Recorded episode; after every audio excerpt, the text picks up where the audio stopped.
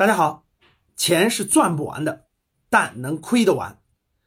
今天啊，有一个学员啊，通过微信问我说：“老师，你这个我知道你是做价值投资的，对吧？我也知道你这个一直走的是价值投资路线，那你就一点都不不碰这个技术分析啊，什么趋势分析啊，什么等等这种其他的这个方式吗？你看现在市场多火呀，对吧？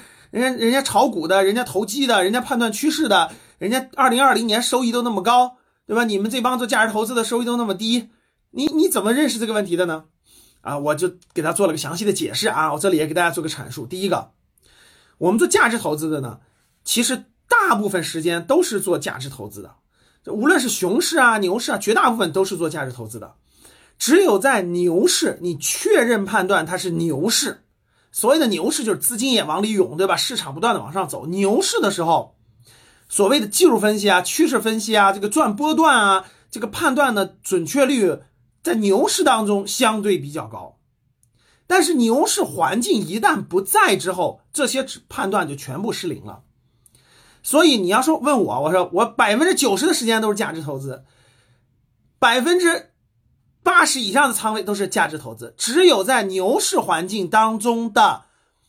百分之三十左右的仓位可以做一些投机，可以做一些这个赚波段，可以做一些所谓的趋势投资。除此以外，绝大部分都是价值投资。所以说，第一个讲时机，什么样的时机，牛市还是熊市？第二个讲仓位，你多大的仓位是投机？你百分之百是投机吗？